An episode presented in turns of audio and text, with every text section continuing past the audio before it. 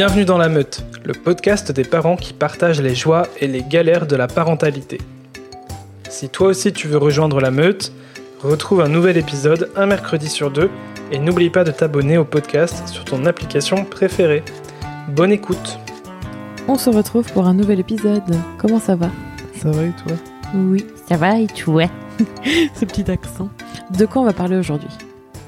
Aujourd'hui, on va parler de la secte de la parentalité positive. Alors, il y a quoi derrière ce nom Parce que ça paraît un peu fort quand même. Comme ça paraît fort de café. Du coup, pour mettre un peu de contexte, euh, il y a quelques temps, j'avais partagé euh, des, des, questionnements euh, par rapport à la DME. On m'avait conseillé un article à lire et il était question notamment d'une personne qui qui parlait de son parcours en fait et qui était euh, pour la parentalité positive au départ et qui ensuite euh, en dit que euh, finalement c'est un peu comme une secte que qu'elle s'est fait un peu endoctriner. En, endoctriner, embrigader. et puis que finalement elle s'en est sortie et que et, qu'il faut faire attention quoi parce que c'est dangereux. Qu'est-ce que t'en penses toi? J'ai trouvé ça triste Hmm. Parce que hmm, c'est des mots qui sont employés par beaucoup de personnes qui ne s'intéressent pas au, à la parentalité euh, en règle générale et qui ne cherchent pas à se renseigner sur ces questions. Et, finalement, la personne qui a écrit cet article, justement, euh, c'est une personne qui s'est beaucoup renseignée. Hmm. Et, et, en fait, j'ai trouvé que l'article manquait euh, grandement de nuances, tu vois. Parce que je, par, enfin, par rapport à son parcours, c'est tout à fait compréhensible qu'elle ait cette, euh, cette réaction. Mais euh, en soi, tout ce qu'elle décrit comme, euh, comme un danger ou problématique ou néfaste, mm. c'est en rien la conséquence de la parentalité positive. C'est toujours la conséquence de personnes qui mm. soit sont mal intentionnées, soit sont extrémistes dans leur façon de faire Et dans leur euh, dans leur discours. Et et du coup, enfin, on le vit tous les jours. Euh, de, de, se faire juger par des personnes qui sont peut-être un peu plus traditionnelles, des personnes qui, qui, qui sont rétrogrades, qui, qui sont toujours dans les, dans les façons de faire de, de, de générations précédentes, euh, où une bonne petite fessée, ben, ça peut mm. suffire à. Mm. Et du coup, c'est vrai que quand tu expliques certaines choses par rapport euh, bah, aux violences éducatives, par rapport, euh, bah, notamment que la fessée, euh, faut arrêter d'une part parce que notamment maintenant c'est interdit, mais d'autre part parce que ça ne sert à rien et que ça ne fait que du mal aux enfants. Donc en face, ensuite quand tu reçois que oui, mais de toute façon vous, vous êtes dans une tendance, dans une mouvance, dans une secte de la parentalité positive. Un peu extrême, quoi. Euh, que voilà, que t'entends ça tous les jours de la part de personnes qui, qui sont un peu obtus et ne veulent pas se renseigner et ne veulent pas prendre d'informations. Mais en plus, quand tu vois que c'est aussi véhiculé sur, euh, sur Internet euh, par des personnes qui, malgré tout, sont dans ces sphères-là et, et, se renseignent sur la parentalité, je, trouve que c'est triste. Et je pensais que c'était important de faire un épisode là-dessus sur euh, pourquoi certaines personnes jugent la parentalité positive comme possiblement néfaste et, euh, et remettre de la nuance euh, dans tout ça. Donc cet épisode, il est là en aucun cas pour juger de la parentalité que vous souhaitez choisir, dans tous les cas, si vous le faites avec le cœur, en toute bienveillance, et je crois que c'est quelque chose qu'on a déjà mentionné dans d'autres épisodes, si c'est fait en conscience et euh, dans le respect euh, des émotions et de, de, la protection physique et, et émotionnelle de l'enfant, ça ne peut être que des bons choix. Tu vois ce que je veux dire? Oui. Ouais. et du coup, c'est important de le rappeler parce que on se veut pas jugeant, on se veut surtout dans l'ouverture et dans le dans, dans l'accueil de ce que vous pouvez choisir pour vos enfants. Mais euh, je suis assez d'accord avec toi dans le sens où euh, euh, malheureusement dans toute chose il y a des extrêmes et Et du coup, c'est vrai que ça peut, ça peut découler justement de mauvaises expériences, malheureusement. Du coup, la première des choses qui revient souvent euh, lorsque l'on dit que la parentalité positive, euh, c'est une secte, c'est c'est dangereux, c'est c'est pas bien. Mm. c'est que finalement, ce qu'on entend par la parentalité positive, c'est un ensemble de codes et de principes à appliquer pour devenir le parent parfait. Et si tu ne les appliques pas, ben t'es un mauvais parent. Du coup, qu'est-ce que t'en penses, toi, de, de cette allégation que l'on peut faire sur la parentalité positive? Je pense que quand on se sent obligé de faire quelque chose et qu'on se sent forcé de faire quelque chose, c'est déjà que c'est pas un bon signe. Euh, c'est difficile quand on est nouveau parent parce qu'on a tendance à dire voilà faut se faire confiance mais on reçoit des conseils de partout et du coup on sait plus forcément qui croire qui écouter euh, et le mot euh, se faire confiance en fait il est là mais on a tendance plutôt à essayer de suivre en fait des d'autres personnes qui semblent avoir l'expérience suffisante pour euh, que ça se passe bien. Sauf que euh, les mentalités évoluent, il y a plein de choses qui évoluent. Et c'est difficile, je trouve, de, de aujourd'hui de se dire quand même qu'il y a une, enfin c'est pas possible de dire pour moi qu'il y a une méthode, une chose à suivre, et c'est plutôt un ensemble de de choix qu'on fait selon euh, selon notre bagage euh, personnel. Donc du coup, pour moi, il n'y a pas de... Déjà, en fait, c'est juste inconcevable pour moi d'être un parent parfait. Enfin, c'est dur à accepter, mais c'est... Et puis en fait, je pense que c'est pas bon, la perfection. Est-ce que tu penses que du coup, la parentalité positive elle veut tendre vers le parent parfait? Alors en fait, je pense surtout que c'est une question euh, euh, de, de, de rencontres de personnes et de contexte. Parce que euh, on a tendance à retenir les exemples négatifs.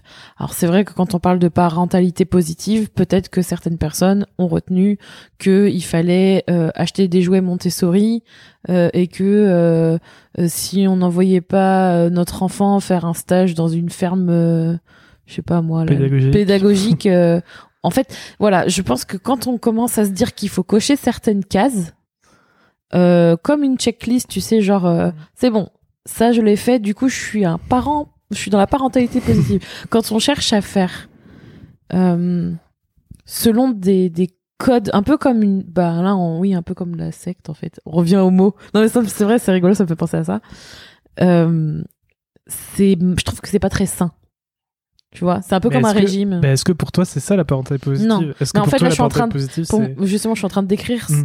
Que, ce que pour les gens moi, de l'extérieur. Parce que j'ai l'impression que ceux qui critiquent beaucoup la parentalité positive pensent. Euh, et pour moi, c'est pas ça. Pour moi, c'est euh, c'est chercher euh, à, à faire du mieux qu'on peut positivement sans être dans la niaiserie et sans être dans. En fait, ça me parle parce que dans tout ce qui est développement personnel, tu sais, on cherche à la mm. positive, à être positif.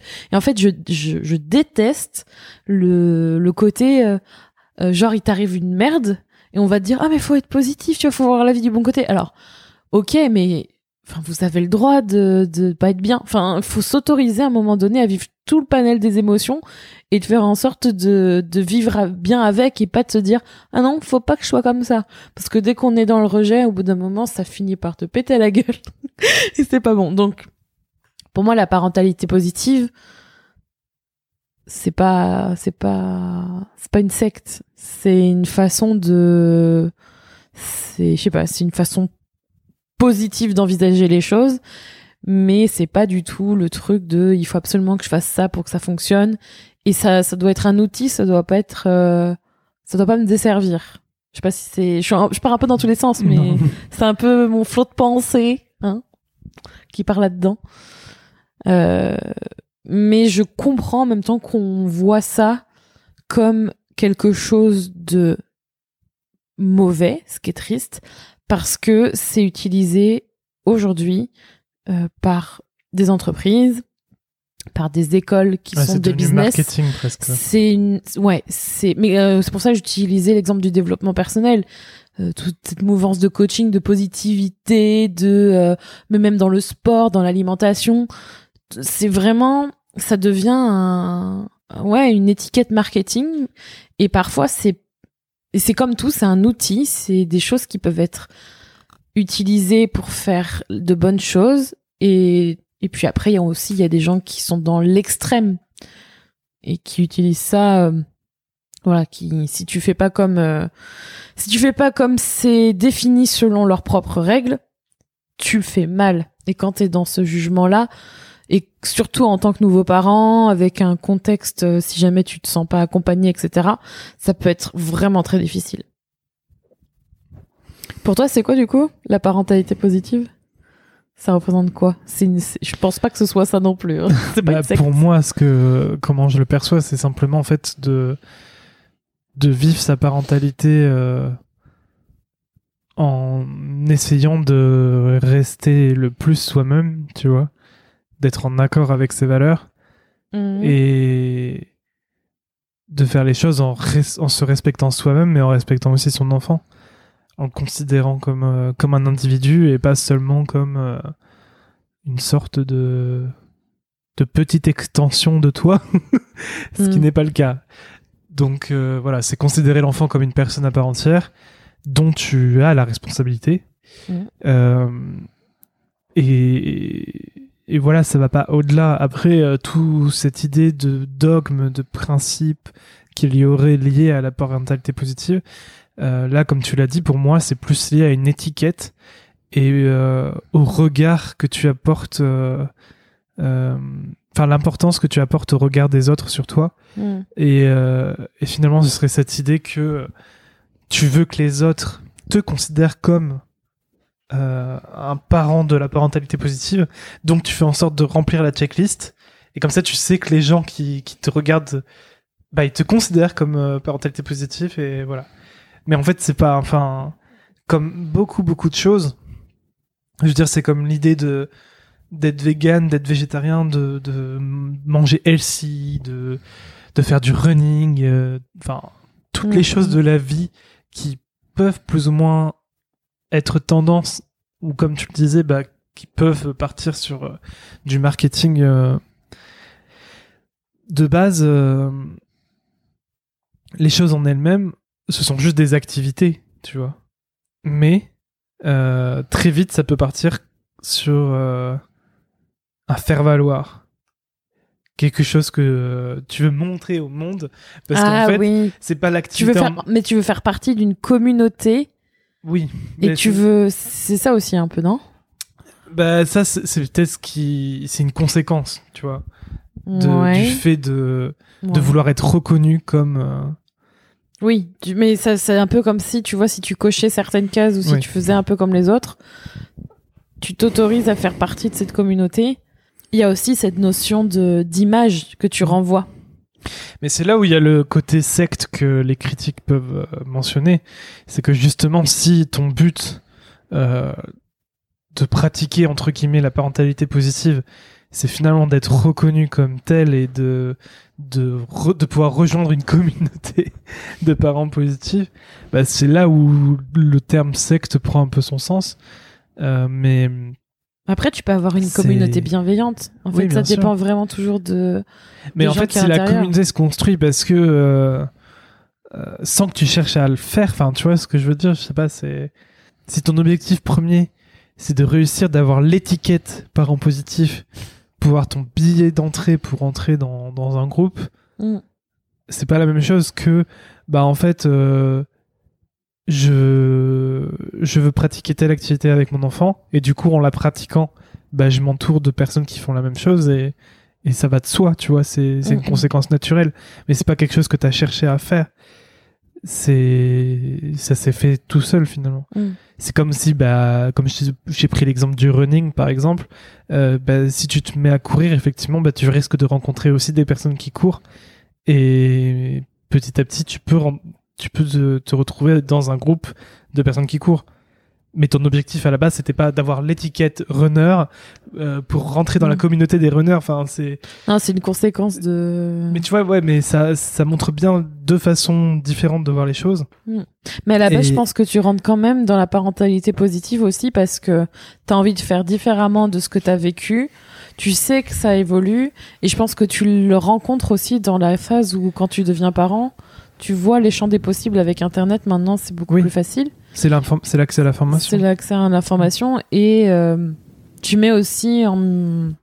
Enfin, pas toujours, mais peut-être aussi par euh, le fait que quand tu deviens parent, tu rencontres d'autres parents et même si t'as pas cette démarche, tu vois aussi ce que font les autres et c'est quand même, je trouve, rare de euh, sauf si tu vis en autarcie ou dans une autre dans une autre secte, de ne pas tomber sur quelqu'un qui euh, fait différemment, on fait différemment de toi et justement a cette euh, idée de faire euh, de la parentalité euh, positive.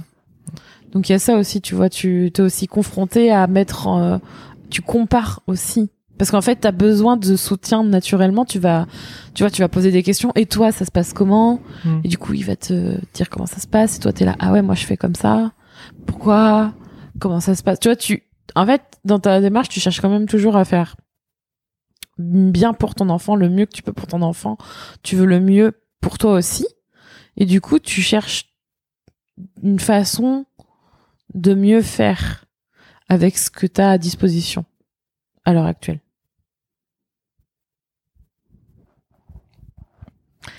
Mais ça veut pas dire pour autant que tu vas chercher une liste Ouais, de la parentalité positive en fait tu vas euh, tu vas chercher une dis- solution. non tu vas pas forcément chercher une solution Bah, c'est pas ça mais je veux dire quand tu mal une dis situation quand tu dis que tu cherches si. du soutien ou que tu vas demander comment ça se passe chez un tel et chez une telle, qu'elle va te dire moi je fais comme ça, moi je fais comme ça, moi je fais comme ça, euh, ben tu vas piocher parmi les choses qui te semblent, enfin qui résonnent en toi, qui, pas forcément qui t'intéressent, qui. Pas forcément quand t'es dans une situation où t'as l'impression que t'as essayé euh, des choses, mais que ça, soit tu le sens pas, soit que ça te convient pas, et qu'à un moment donné, euh, je sais pas moi, sur un problème de, on va prendre un exemple, un problème de sommeil, quand on te dit faut le mettre dans sa chambre, qu'il faut faire la règle de je sais pas quoi, que faut arrêter de lui donner, ça. enfin tu vois, t'essayes tout, puis en fait ton enfant, tu sens qu'il est toujours mal, et peut-être qu'un jour, bah tu vas croiser quelqu'un qui te dit bah moi je fais ça, tu connais pas, c'est plus de la mouvance de la, on va prendre la parentalité positive. Ok, bah ça je l'ai pas essayé, je m'interroge et du coup si ça fonctionne un peu mieux, bah tu vas peut-être un peu plus creuser, tu vois. Des fois, ça peut partir aussi d'une problématique que t'arrives pas à régler et, et du coup tu te dis ok ça euh, ça va peut-être m'aider et je vais aller creuser un peu plus loin. Tu vois aussi il y a ça, je pense. Mais du coup, ça reste différent de ce truc superficiel de simplement vouloir avoir l'étiquette euh, parent Oui. positif, Non, je pense que c'est un qui tout. pour hein. moi me rappelle un peu euh, le sketch de Florence Foresti de la maman parfaite, euh, Ah oui oui. qui dans toutes les situations euh, est parfaite, Ah j'ai un goûter. c'est génial. qui ne crie jamais sur ses enfants, etc. Euh, Ils ont des prénoms tous un peu spéciaux. euh, Augustine. mais, mais du coup, j'ai l'impression, enfin, j'ai l'impression que c'est vraiment l'image que la majorité des gens qui critiquent la parentalité positive ont, tu vois. Et c'est Mm. fort de café. Qu'est-ce que, euh, comment on arrive à gérer justement le fait que la parentalité positive, soi-disant, ça fait des enfants tyrans, tyranniques. Les enfants rois. Ouais, j'ai entendu ce mot régulièrement. Ça rejoint le fait que la parentalité positive, c'est euh, tout laisser faire à son enfant, c'est euh, le, laisser- laxisme. le laisser se cramer la tronche. Et du coup, euh, bah, la parentalité positive, c'est le laxisme. Ça veut dire que ton enfant, il fait tout le temps tout ce qu'il veut. Et si c'est le cas, il finira bien sûr par être un enfant roi et par exiger euh, les choses qu'il souhaite et que s'il n'a pas ce qu'il exige, forcément, euh, il va te le faire payer. Est-ce qu'on dit pas que les enfants sont des enfants tyranniques ou rois à partir du moment où ils commencent à être en opposition, expriment leurs émotions? Bah, comme souvent, euh, il faut remettre de la nuance. Et tu fais bien de dire ça parce que dès qu'un enfant euh, commence à exprimer euh, sa propre personnalité qui peut parfois différencier de la personnalité des parents, bah forcément ça fait des frictions. Ça, l'enfant euh, exprime des désirs qui sont pas forcément en accord avec ses parents et euh, du coup on peut parfois considérer que c'est un enfant roi parce qu'il a des exigences et qu'on ne veut pas lui donner. Et euh, alors que finalement non, enfin un enfant a le droit de ne pas être d'accord avec ses parents. Mais je crois que c'est même pas, je crois que des fois c'est même pas réfléchi en fait. C'est intégré par ce qu'on a vécu et ce qu'on voit majoritairement. Parce que ça, faut le dire, c'est récent en France, c'est récent. Cette réflexion et cette action de de de laisser la porte ouverte à un bébé ou à l'enfant d'être qui il est et d'apprendre à le gérer comme une relation humaine. Avant, on a plus le, enfin, jusqu'à maintenant, on a toujours eu ce réflexe et je pense malheureusement que je le sens arriver pour ma part de d'essayer de contenir par les moyens qu'on a connus, par euh, la parole, par les gestes, par euh, tu vois, un peu dans une boîte ou dans un. de le contenir en fait. Hmm. Et mm, c'est parce que euh, on, connaît ça et qu'on dit oui, non, non, ne fais pas ça, euh, faut pas faire. Enfin, vraiment souvent dans la négation en fait. Je me souviens quand, je me souviens que quand on avait discuté avec ta tante, euh, qu'on lui a parlé de parentalité positive, elle a dit bah moi je fais la parentalité négative. c'était sur le ton de l'humour. Ouais, mais, je pense que c'était une façon de répondre. Oui, non, mais euh, c'était sur le ton de l'humour et c'était un peu provocateur. Ah, ça, mais sûr. dans le fond, c'est vrai, comme tu le dis, il y a beaucoup de négation. Euh. On aimerait que nos enfants euh, rejoignent totalement nos avis et, et acquiescent. Donc du jour si oui, je veux que tu t'habilles comme ça. Hmm. Et si ton gosse te dit non, j'ai décidé que je mettrai ma chaussette rouge avec ma chaussette bleue. Et puis c'est tout. Et en quoi, en quoi c'est faire un enfant roi que d'accepter qu'il s'habille avec des chaussettes dépareillées? Encore une fois, c'est, je pense, une question de bon sens. Où peut s'arrêter la liberté de l'enfant? Pour moi, sa liberté doit s'arrêter à partir du moment où il se met en danger ou met en, en danger autrui. Est-ce que il se met en danger ou met en danger autrui en choisissant la couleur de ses chaussettes? Je suis pas sûr. Ça reste quand même un peu extrême. Après, on entend aussi le terme d'enfant roi si c'est un enfant qui euh, fait des caprices. Et c'est assez drôle, du coup, les gens qui critiquent la parentalité positive parce que euh, ils voudraient du coup que les parents aient le droit de crier quand ils en ont besoin. Par contre, les enfants, eux, n'auraient pas forcément le droit de crier quand ils en ressentent le besoin. Quand ils en ont marre, quoi. non, eux, par contre, c'est pas possible. Mais de toute façon, ça, ça pourrait être un sujet aussi. Hein. C'est le bruit que font les enfants. Euh, enfin, il y aurait tellement de choses à dire, mais mm. on on tolère pas les on tolère pas les bébés ou les enfants dans l'espace public. C'est difficile. Dans l'espace privé aussi, il y a des, des choses.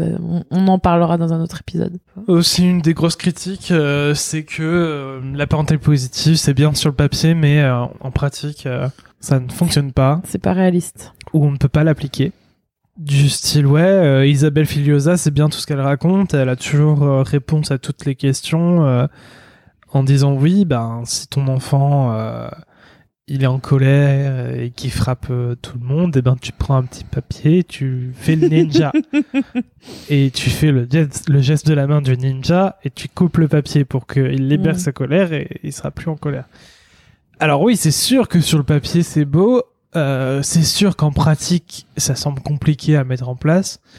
Euh, maintenant, euh, très belle imitation. Ce qui, en fait, la parentalité, c'est pas une science exacte. D'une part parce que tous les parents ne se ressemblent pas et tous les enfants ne se ressemblent pas. Chaque enfant a un comportement qui lui est propre, euh, des besoins qui lui sont propres, des, et des réactions à certaines choses qui lui sont propres parce qu'ils ont tous leur personnalité. Donc euh, quelque chose qui marche avec un enfant peut ne pas fonctionner avec un autre, ça c'est sûr. Maintenant, je pense que euh, quand Isabelle Filiosa propose des solutions, ce sont des pistes. Ça ne ah veut pas dire qu'il faut absolument mettre en place telle ou telle solution et que si cette solution euh, ne fonctionne pas, c'est que la parentalité positive c'est du bullshit. il faut, faut voilà, il faut aussi utiliser encore une fois son bon sens et, ne pas euh, se dire que la parentalité positive c'est un cadre et qu'il faut absolument pas sortir du cadre. Euh, genre la parentalité positive serait la secte et Isabelle Filosa serait les gourous. Et du coup, euh, Isabelle nous a fait un joli cadre Il faut respecter le cadre du gourou et ne pas en sortir. Alors ça va être un peu présomptueux ce que je vais dire.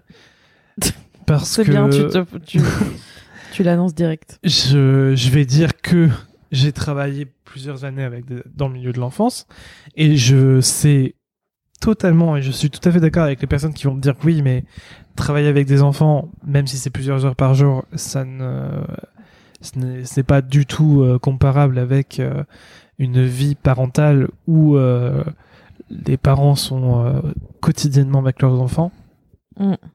ça, je suis tout à fait d'accord. Il y a aussi le fait que les enfants ne se comportent pas de la même manière chez eux qu'à l'extérieur, selon les contextes. Tout ça, je suis d'accord. En revanche, la simple chose que je veux dire, c'est que, euh, ayant travaillé dans le milieu de l'enfance avec des dizaines et des dizaines et des dizaines, enfin même, euh, oui, des centaines d'enfants différents, euh, je sais par expérience que, comme je l'ai dit tout à l'heure, chaque solution ne marche pas sur tous les enfants. Et en fait, la seule chose qu'il faut faire, c'est s'adapter. Et je sais que c'est pas le truc le plus facile du monde et que c'est pas, enfin, c'est un mot quoi. Donc euh, c'est joli de dire euh, oui, il faut s'adapter. Après, faut-il encore pouvoir le faire? En fait, faut tout essayer. faut tout essayer. Et peut-être que ce qui est dur, c'est de trouver les idées. euh, quand on a essayé une chose, enfin quand on a essayé plein de choses et qu'on a l'impression qu'il y a plus rien, il y a plus aucune solution, Mm. c'est peut-être là où la difficulté arrive de de trouver une nouvelle idée. Mm. Et je veux dire, juste avec un bébé, c'est déjà le cas. Il y a déjà plein de moments où euh, on se retrouve euh, face à des situations où plus rien ne fonctionne et il faut essayer d'autres choses jusqu'à trouver le truc. C'est assez dingue d'ailleurs parce que finalement, euh, la période de vie d'un bébé, euh, elle est plein de phases de développement euh, qui se qui s'enchaînent. Mm. Et euh, du coup, pendant un mois, ça va, les choses vont se passer d'une façon différente. Le mois d'après, tout peut changer, sans que tu saches pourquoi vraiment, mais ça peut tout changer d'un seul coup. Donc euh, en fait, tu tu jamais d'acquis, et c'est là où c'est très difficile parce que ben en tant qu'être humain, on a envie de se créer des petites zones de confort parce que on se sent bien dans nos zones de confort, on peut entre guillemets se reposer. Sauf que ton bébé, il te laisse pas euh, créer des zones de confort. Ils s'en foutent. Il en a rien à Donc faire. euh, tu mets quelques semaines, euh, parfois plus longtemps, ça dépend euh, des bébés évidemment, comme toujours, et, et des parents. Mais tu mets un certain temps euh, à essayer de créer une routine qui fonctionne et dans lequel tu t'arrives à construire tes propres repères et tu te rends compte que ah ben quand bébé euh, quand bébé a besoin qu'on lui change la couche et ben quand je fais ça ou, ou ça et ben ça marche bien euh, parce que euh, dès que je la pose sur la table langer ben elle se met à pleurer mais euh, si je lui donne un jouet ben ça permet de En fait, de la calmer un peu et j'arrive à changer sa couche dans le calme. Et puis tiens, d'un seul coup, le mois d'après, ça marche plus. Le jouet, c'est plus suffisant. Elle s'en fout. Donc il faut passer à autre chose, il faut essayer autre chose. Et parfois, il faut essayer 40 000 choses avant de trouver le truc. Et enfin, même là, tout récemment, euh, je me suis retrouvé tout seul quelques heures et habituellement, ça fonctionne bien. et là, elle se, elle s'est mise à pleurer. Et euh, du coup, j'ai essayé toutes les choses qui, qui la calment. Ça, ça marchait quelques minutes, mais elle se remettait à pleurer. Et euh, j'ai, au bout d'un moment, quand t'arrives à la fin, et que je dis bon, ben, j'ai tout essayé, et elle continue de pleurer, qu'est-ce que je peux faire? Bah, il faut, euh, il faut croiser les doigts et espérer qu'une idée vienne. faut, faut se creuser la tête. faut faire un Mais petit salut au soleil C'est c'est là où c'est dur, hein, mais c'est- c'est clairement, clairement dur, mais c'est c'est tout ce qui reste à faire, c'est essayer, essayer, essayer, et et du coup la seule chose que je n'avais pas essayé, euh, c'est enfin non pas la seule chose parce qu'il y avait certainement plein d'autres choses que j'aurais pu essayer ouais, ensuite, Mm, mm. mais une des choses que je n'avais pas essayé à ce moment-là, c'était de prendre un bain avec elle. Je me suis dit pourquoi ça la calmerait, j'en sais rien, mais essayons ça. Allons-y. Et effectivement, bah, tout de suite, elle était contente d'être dans le bain et, elle a arrêté de pleurer et, et elle a, elle a ri, euh, elle s'est amusée dans le bain avec moi et puis tout s'est bien passé. Et après, euh, on a repris notre journée euh, normalement. Tout ça pour dire que tout est une question d'adaptation. Et c'est pas simplement en suivant les principes de la parentalité positive que ça y est, on a les clés pour être les parents parfaits. Et du coup, notre enfant sera heureux toutes les heures de tous les jours. et, et, et tout ira bien tout le temps, quoi. Enfin, c'est pas comme ça que ça marche. Euh. Je pense que ici, sur ce point-là, il faut accepter, mais c'est quelque chose qu'on a du mal dans la société en règle générale, c'est de tester, test and learn, le truc euh, à l'american.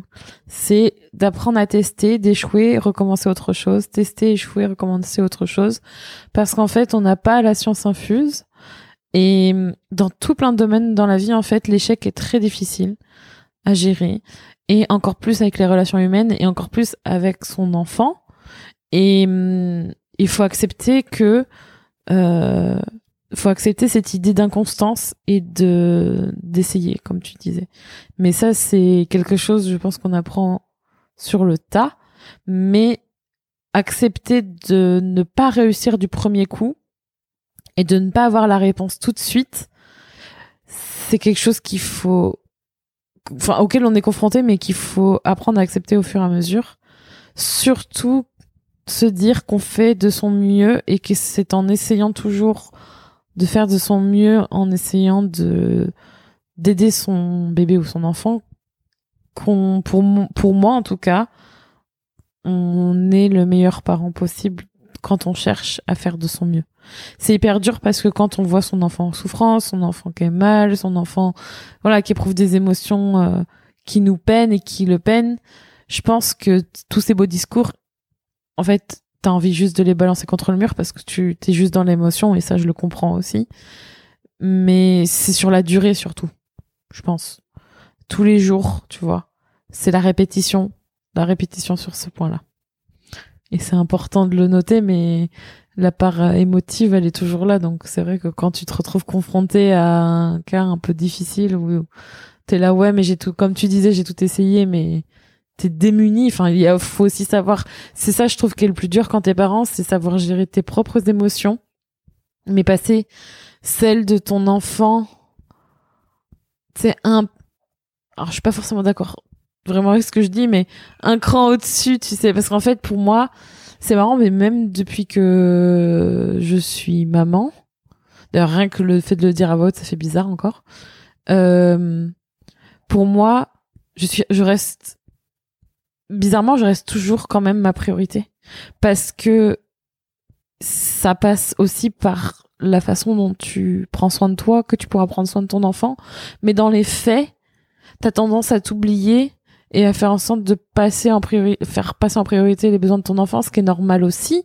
Parce que t'as, voilà, tes priorités changent aussi. Bah, mais c'est un équilibre dur à trouver. un bébé, parce qu'un bébé, euh, L'être humain bébé, c'est l'être humain. Euh, euh, l'être humain, on est vraiment pourri en bébé.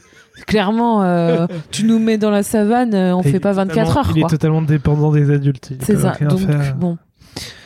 Mais en, en soi, c'est c'est tout un jeu de, de savoir gérer ses propres émotions et ce.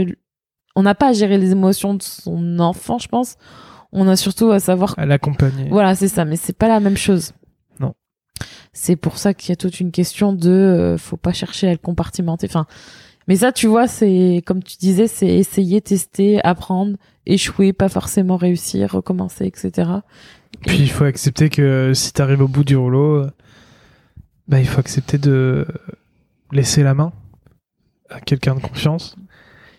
Euh, mm. Parce que parfois, ben, tu peux pas faire autrement. Et malheureusement, c'est pas forcément toujours la personne auquel on pense. Non. Et ça aussi, euh, alors autant avoir un bébé, enfin un enfant, ça remet les choses en cause, mais ça remet les choses en cause sur plein d'échelles en fait, je trouve. Ça c'est encore une autre histoire. C'est bien, je trouve des, des, épisodes toujours dans les épisodes, bref. Et ça me fait penser aussi, euh, par exemple, à ta mère qui me disait oui, mais... Euh... Alors tout le monde prend cher dans ma famille dans cet épisode. Hein. Non, mais enfin, quand je lui parle de, de, certaines choses de la parentalité positive, du type. Euh, euh, du type, oui, tu parles à ton enfant, enfin, ton enfant pleure et le réflexe c'est, mais non, faut pas pleurer.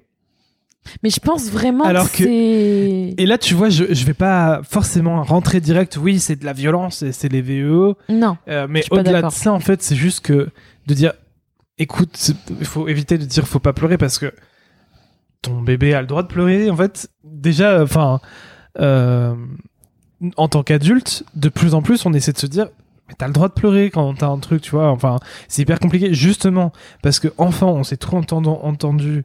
euh, il faut pas pleurer, il faut pas pleurer. Tu l'intègres en étant adulte et après tu plus, enfin il y a plus aucun adulte qui pleure.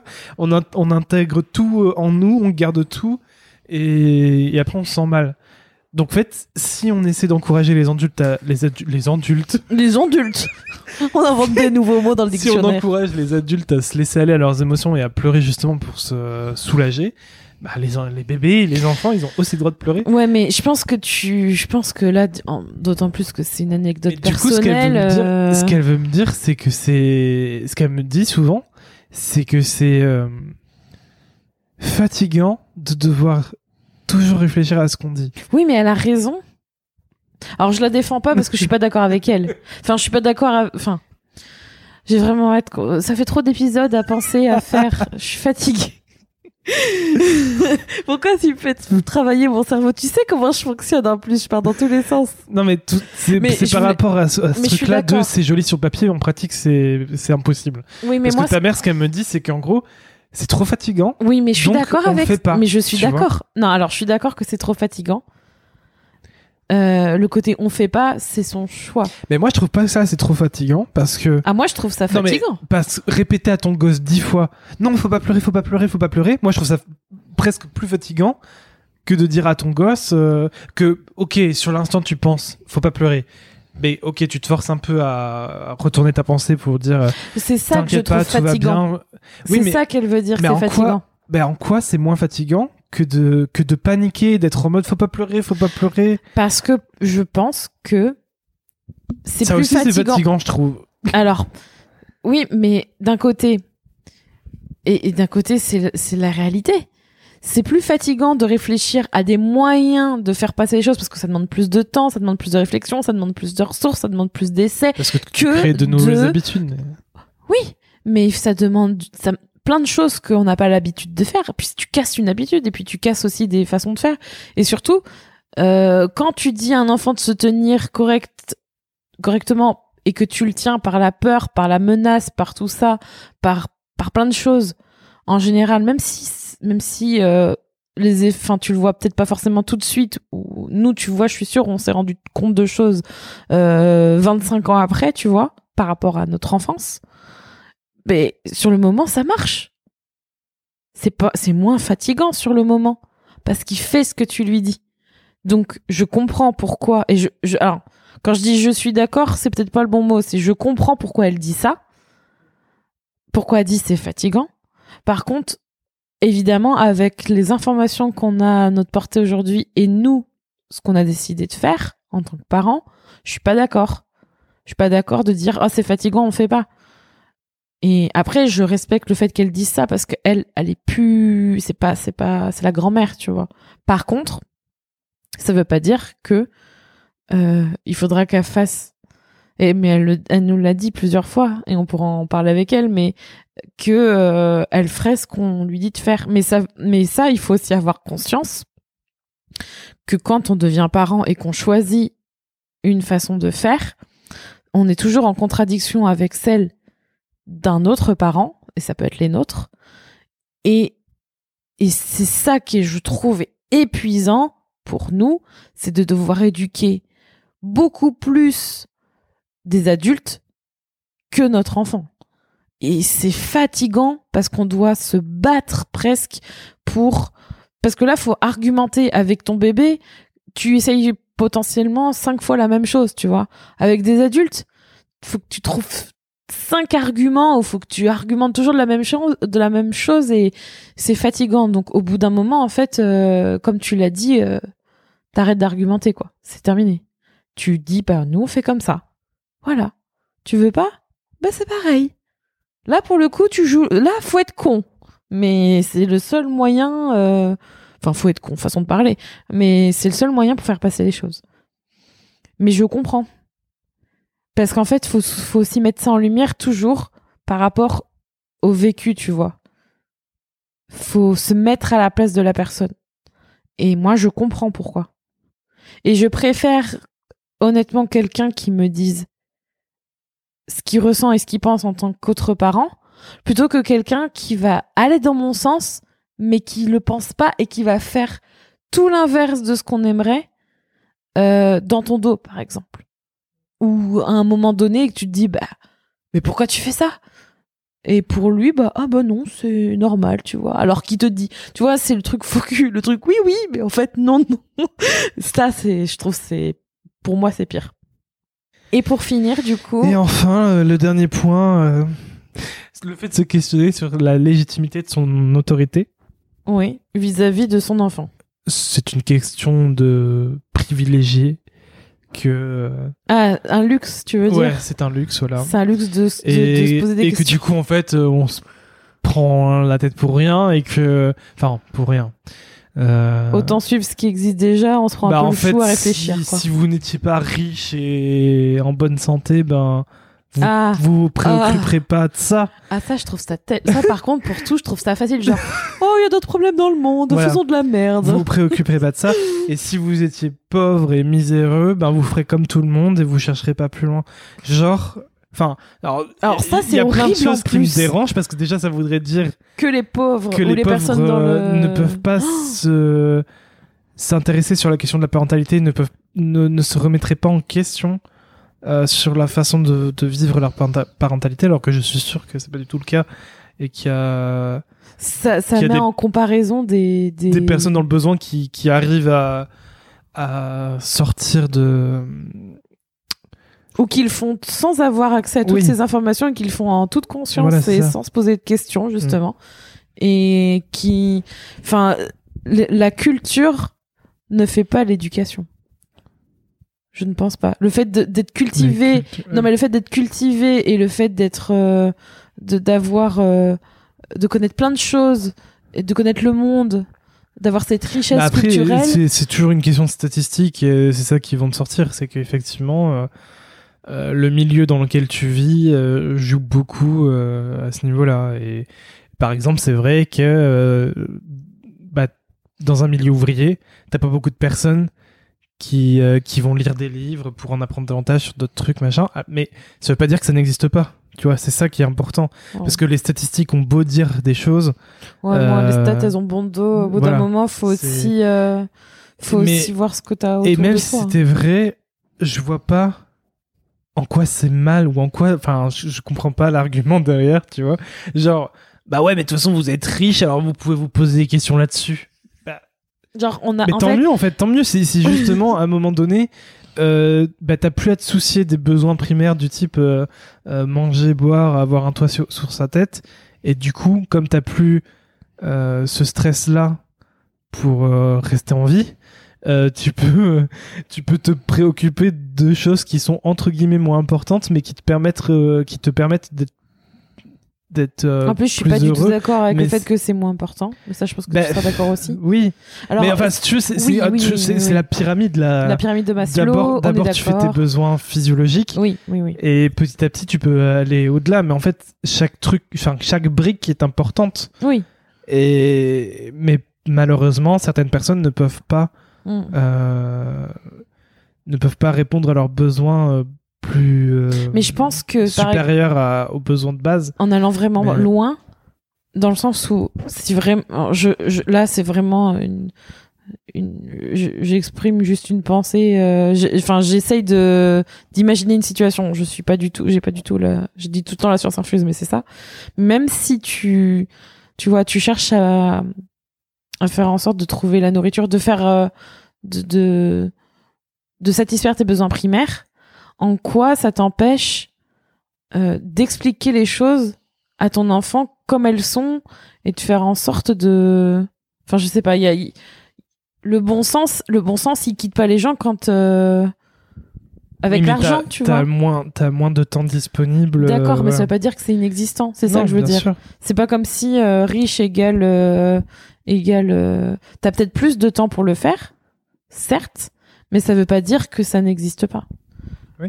Et c'est vraiment prétentieux de dire que euh, il y a que les personnes riches qui élèvent bien leurs enfants dans la dans la bienveillance. C'est un peu ça l'idée. C'est genre euh, vous c'est genre des problèmes de riches. Oui. Je suis blasée. non, je suis blasée parce que quand je alors je suis blasée parce que C'est euh, comme l'IEF, hein. l'IEF, euh, ouais, c'est que des trucs de riches. Ouais, mais en fait, je dis ça parce qu'en fait, euh, j'ai eu la chance d'avoir des parents qui ont toujours eu les moyens de, les moyens. Donc c'est important de l'entendre. de- C'est-à-dire que mes besoins physiologiques euh, sur cette terre jusqu'à aujourd'hui, ils ont toujours été comblés. J'ai toujours eu ce que j'avais besoin. Les besoins, mes besoins primaires, j'ai jamais eu ce- ce- ces inquiétudes-là. Et, et même au-delà, en fait. Et je me rends compte que euh, euh, et peut-être qu'un jour j'en parlerai dans un épisode. En tout cas, aujourd'hui, je suis pas encore prête à le faire. Mais mais on, il y a eu des trucs où c'était quand même, euh, voilà, c'était un peu hardcore. Et je me dis que c'est pas, tu vois, je, je suis sûre on pourrait ressortir d'autres euh, d'autres euh, d'autres histoires familiales dans ce cas-là. Et en fait, euh, je me dis franchement, euh, la corrélation euh, besoins physiologiques euh, qui sont comblés égale bonheur positif avec ton enfant. hein. au-delà de ça, au-delà de ça, c'est limite, enfin limite, on essaie de te rendre coupable de de de vous chercher, enfin, de chercher des solutions, de chercher des solutions pour, d'avoir le pour temps être de chercher heureux, les solutions. Pour être heureux et, être en accord avec tes, enfin, je sais pas. On te, on essaie de te culpabiliser de chercher le bonheur, tu vois, parce que pendant ce temps-là, il y a des gens qui meurent à la guerre, qui, il y a Ouais, des bah gens, ça, euh, il y a des gens qui meurent de faim. Et ces gens-là euh, qui essaient de survivre, ben, ils ont même pas l'occasion de se poser la question est-ce que je suis heureux? Qu'est-ce que je dois faire pour être heureux? Toute la question, la seule question qui se pose, c'est est-ce que je vais rester en vie demain Et qu'est-ce que je dois faire pour, enfin, comment je vais faire pour manger et boire? Je et- pense que les gens. Mais pourquoi Enfin, euh, on sait que cette situation existe et c'est terrible, tu vois. Et ça, c'est, oui, c'est horrible. Mais en quoi, en quoi ça devrait nous rendre coupables de chercher à être heureux? Enfin, c'est. Je pense que les gens qui, qui sont la police de la bien-pensance, c'est un peu ça, justement, au lieu de chercher à contribuer positivement par leurs propres actions, chercher à faire euh, culpabiliser quelqu'un pour toute, pour toute raison. D'ailleurs, là, c'est sur la parentalité, sur la façon d'élever tes enfants, ou de faire en sorte de leur améliorer leur vie, enfin, d'être heureux, comme tu dis, plus globalement. Ben, en fait, euh, c'est vraiment une façon de, te tirer vers le bas au lieu de faire. Moi, j'ai vraiment de plus en plus de mal avec le contexte où on cherche tout le temps à rendre les choses négatives au lieu de les tirer vers le haut et de faire en sorte de trouver une solution ensemble. Tu vois, je préférais plutôt qu'on vienne euh, me voir en disant, euh, je sais pas, euh, comment, comment faire pour avoir justement ce temps justement pour, pour faire en sorte d'améliorer la situation pour justement que je puisse moi aussi euh, je sais pas moi euh, faire la même chose. Enfin je dis faire la même chose mais ça peut être euh, toute autre situation. Au lieu de dire ah ouais mais de toute façon vous toujours être dans le jugement et la culpabilisation et le fait de dire oui mais toi de toute façon euh, toi ça va quoi. Euh, t'as pas à te plaindre euh, comparé et en plus souvent c'est des personnes qui sont pas directement qui sont pas directement touchées par les situations qu'ils évoquent c'est des gens qui sont souvent au même niveau et du coup ils se disent bah ouais moi je peux dire ça parce que je suis voilà euh, Oui, l'argument mais là, là, en l'occurrence, par rapport à la parentalité positive, c'est des gens euh, qui ne veulent pas remettre en question leur parentalité, tu vois, qui continuent peut-être à faire euh, les choses des générations précédentes, à, euh, qui continuent peut-être les fessées, qui continuent euh, les trucs classiques, entre guillemets, tu vois, qui ne cherchent pas, enfin, qui se posent pas la question de est-ce que ça, est-ce que c'est bien pour mon enfant, est-ce que c'est bien pour moi, est-ce que, voilà. qu'est-ce que ça me Et, fait euh, ressentir voilà. surtout? Et oui, ils te disent, mais en fait, ça sert à rien de te poser la question parce que pendant ce temps, il y a des gens qui meurent et qui cherchent, de, qui cherchent non mais à se nourrir. pour moi Et ça c'est- l'argument ça c'est l'argument enfin c'est le non argument parce ouais, que t'as plus d'argument mais je comprends pas. En fait, c'est, je comprends pas. à, enfin, en fait, ça voudrait dire que tu devrais juste te soucier de ta survie. Et à partir du moment que tu arrives à survivre, bah, ne te pose plus de questions. Et t'as pas le droit, de d'ailleurs, tu n'as pas le droit de te poser des questions. Non, de toute façon, c'est un non-argument parce que parce que c'est à ce moment-là, c'est là où tu te dis que c'est dangereux parce que quand tu te poses pas de questions, c'est que t'es c'est que t'as pas d'esprit bah, ça veut Dire que tu dois suivre euh, tu dois suivre le mouvement et puis c'est tout quoi. C'est ça. et, j'ai vraiment euh, la majorité des gens font ça, donc pourquoi tu voudrais faire différemment? C'est c'est là où je dis et il est enfin c'est là où l'esprit critique est important. Mais on, on voilà ça ce sera encore euh, un autre sujet de discussion. Mais si jamais euh, vous êtes confronté à ce type d'argument, euh, je pense que ça reflète aussi la façon d'envisager les choses. Et pour vous protéger, je reviens à à ce qu'on disait auparavant, c'est des fois, faut aussi accepter que la discussion soit pas possible, ou du moins la discussion, euh, le, le, le, débat ou l'échange d'idées ne soit pas possible et sain plutôt, ne soit pas sain, et que des fois, euh, ben, il faut tout simplement dire euh, ok et être entre guillemets là. Alors j'aime pas cette expression non plus, je trouve que c'est condescendant, mais on dit souvent être le plus intelligent des deux d'arrêter la conversation tu sais c'est peut-être pas l'expression la meilleure la meilleure que j'ai trouvée mais tout simplement pour dire que et ben pour faire en sorte de pas aller plus loin et de vous fatiguer à essayer d'argumenter parce que de toute façon chacun a ses positions ben il faut accepter de faut être d'accord de ne pas être d'accord évidemment c'est difficile parce que ça heurte votre euh, vos valeurs votre façon de voir les choses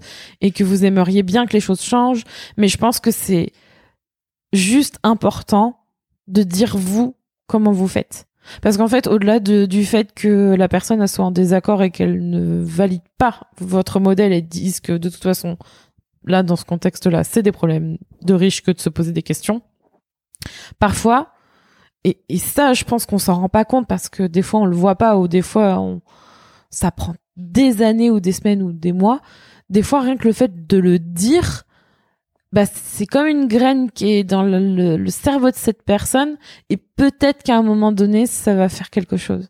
Donc, je pense que l'idée, c'est quand même d'en parler, de dire ce que vous faites, ce que vous pensez par rapport à votre parentalité, sur la parentalité positive, ce qu'on vient de parler. Mais pour une question de vous rester sans d'esprit et ne pas se fatiguer quand vous êtes confronté à ce type de euh, de personnes qui, qui est peut-être pas prête aussi par rapport à certains contextes. On n'a pas ça aussi, il faut prendre en compte. On n'a pas tout le contexte de la personne en face de soi. Et ben il faut accepter de s'arrêter là, s'arrêter au bon moment. Et donc euh, pour conclure cet épisode, euh, ce qu'on peut dire, c'est que la parentalité positive ne deviendra pas une secte si vous parvenez à gagner confiance en vous en ne vous laissant pas euh, influencer par votre entourage ou votre euh, ou, des gens tout court tout simplement à vous dire que telle ou telle chose que vous ne faites que vous faites n'est pas de la parentalité positive et du coup vous devez changer telle ou telle chose ou euh, ou au contraire bah, ce que tu fais c'est de la parentalité positive c'est de la merde. Si vous faites les choses en accord avec vous-même et que vous le faites pour votre bien et le bien de votre enfant les rencontres avec les gens parfois ça peut être difficile parce que on, se fait juger, mais euh, c'est devenu d'autant plus problématique avec les réseaux sociaux parce que c'est un peu le double tranchant des réseaux sociaux. Ce qui est mm. cool, c'est que ça te permet de rencontrer des gens qui qui peuvent te soutenir, mais d'un autre côté, ben tu te retrouves avec plein de gens qui peuvent aussi te juger et qui peuvent aussi t'influencer en, se mettant en mode euh, je suis le porte-parole de la parentalité positive et c'est moi qui dis ce qui est parentalité positive et ce qui ne l'est pas. Donc si tu ne fais pas telle ou telle chose, eh ben c'est mal. Là, effectivement, on peut rentrer dans ce délire de secte. Sauf que c'est là où c'est important d'avoir confiance en soi et, euh, et de faire preuve de bon sens. Tout ce que disent, euh, tout ce qui se dit sur les réseaux sociaux ne sont pas toujours bons à prendre. Et c'est là où c'est important d'être capable de faire le tri et de prendre les choses qui nous font du bien. Pas tout prendre. Pas tout prendre au mot, pas tout prendre au pied de la lettre. Faites les choses en accord avec vous-même et puis c'est tout quoi. Cherchez pas cherchez pas à vouloir rentrer dans un dans un cadre, cherchez pas à rentrer dans à avoir l'étiquette que vous souhaiteriez avoir parce que vous aimeriez que les gens vous regardent comme l'étiquette que vous souhaiteriez porter. C'est c'est pas important et et du coup oui la magie des réseaux sociaux c'est super cool parce que euh, bah, notamment nous on en profite beaucoup pour euh, pour avoir un peu euh, bah, justement une zone de confort dans notre parentalité parce qu'au quotidien dans notre entourage on n'a pas forcément beaucoup de personnes qui pensent comme nous. Donc quand on se retrouve sur les réseaux sociaux avec d'autres parents qui pensent comme nous bah, ça nous fait du bien parce qu'on se sent soutenu on se sent on, on se sent moins différent on se sent pas des aliens venus dans notre monde, alors que quand au quotidien tu rencontres des gens qui, qui sont en mode mais qu'est-ce que vous faites? Qui, qui remettent toujours en question ce qu'on fait et qui sont tout le temps dans le jugement, c'est sûr que ça fait du bien de se retrouver dans cette bulle de de soutien et de compréhension, on va dire. Mais euh, à contrepartie, ça peut aussi euh, ça peut aussi être dangereux parce que malheureusement, bah, que ce soit euh, dans le virtuel, dans le virtuel ou dans le réel, euh, bah, les gens ils restent euh, ce qu'ils sont. Donc il y a des gens bien, il y a des gens moins bien, des gens qui sont pas super super cool. donc voilà, il faut avoir confiance en soi pour être capable de faire le tri. Ce que j'aimerais ajouter pour pour conclure cet épisode, c'est que, euh, comme le dit Rémi, la confiance en soi, c'est important, mais c'est très difficile, je trouve, euh, de se dire, voilà, bah, moi j'ai confiance en moi, j'y arrive, surtout quand on devient parent, on est vulnérable. Et on n'est pas toujours bien entouré, c'est pas toujours facile de vivre les choses. Peut-être que quand vous êtes en train d'écouter cet épisode, vous êtes d'ailleurs pas du tout d'accord avec la façon dont on parle de la parentalité positive. Peut-être que en écoutant cet épisode, vous êtes en train de vous dire mais qu'est-ce que qu'est-ce qu'ils sont en train de raconter ces deux-là je, je comprends pas.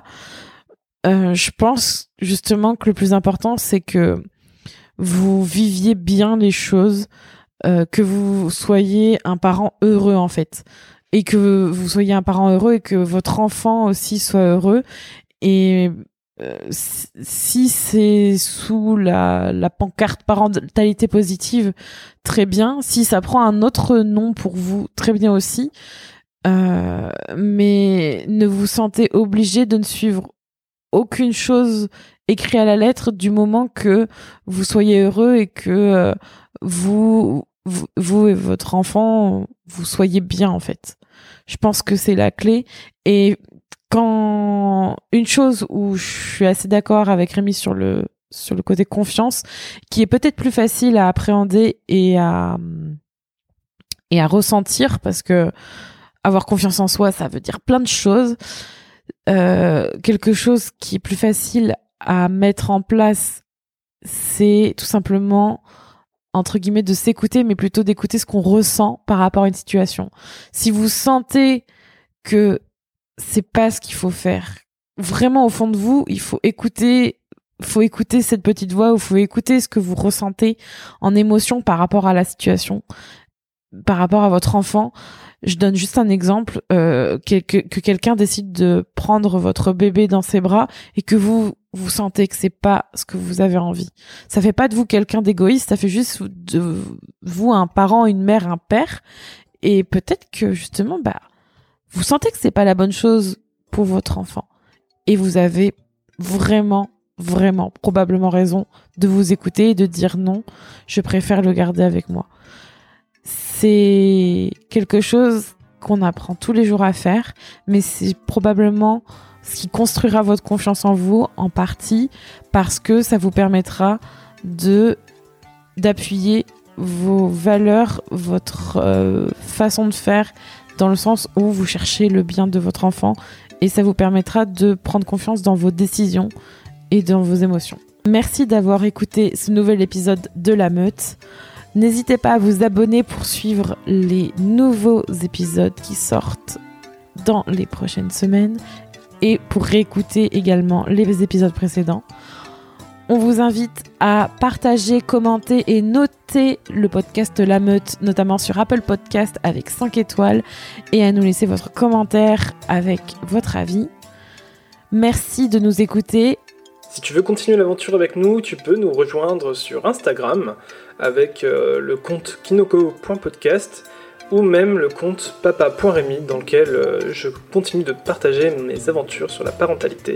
Comme ça, si tu veux participer à la discussion et euh, ajouter tes petits commentaires, tu peux le faire. N'oublie pas de t'abonner au podcast sur ton application de podcast préférée, que ce soit Google Podcast, Spotify, Apple Podcast, c'est comme tu veux. Et puis n'hésite pas à tester les autres podcasts que l'on fait avec Julie sur Kinoko Podcast tu peux retrouver pareil sur SoundCloud et toutes les autres applications. Si tu partages les Kinoko Podcasts autour de toi, ça nous fait vraiment super plaisir et encore une fois un grand merci. Sur ce, je te dis au prochain épisode et à très bientôt.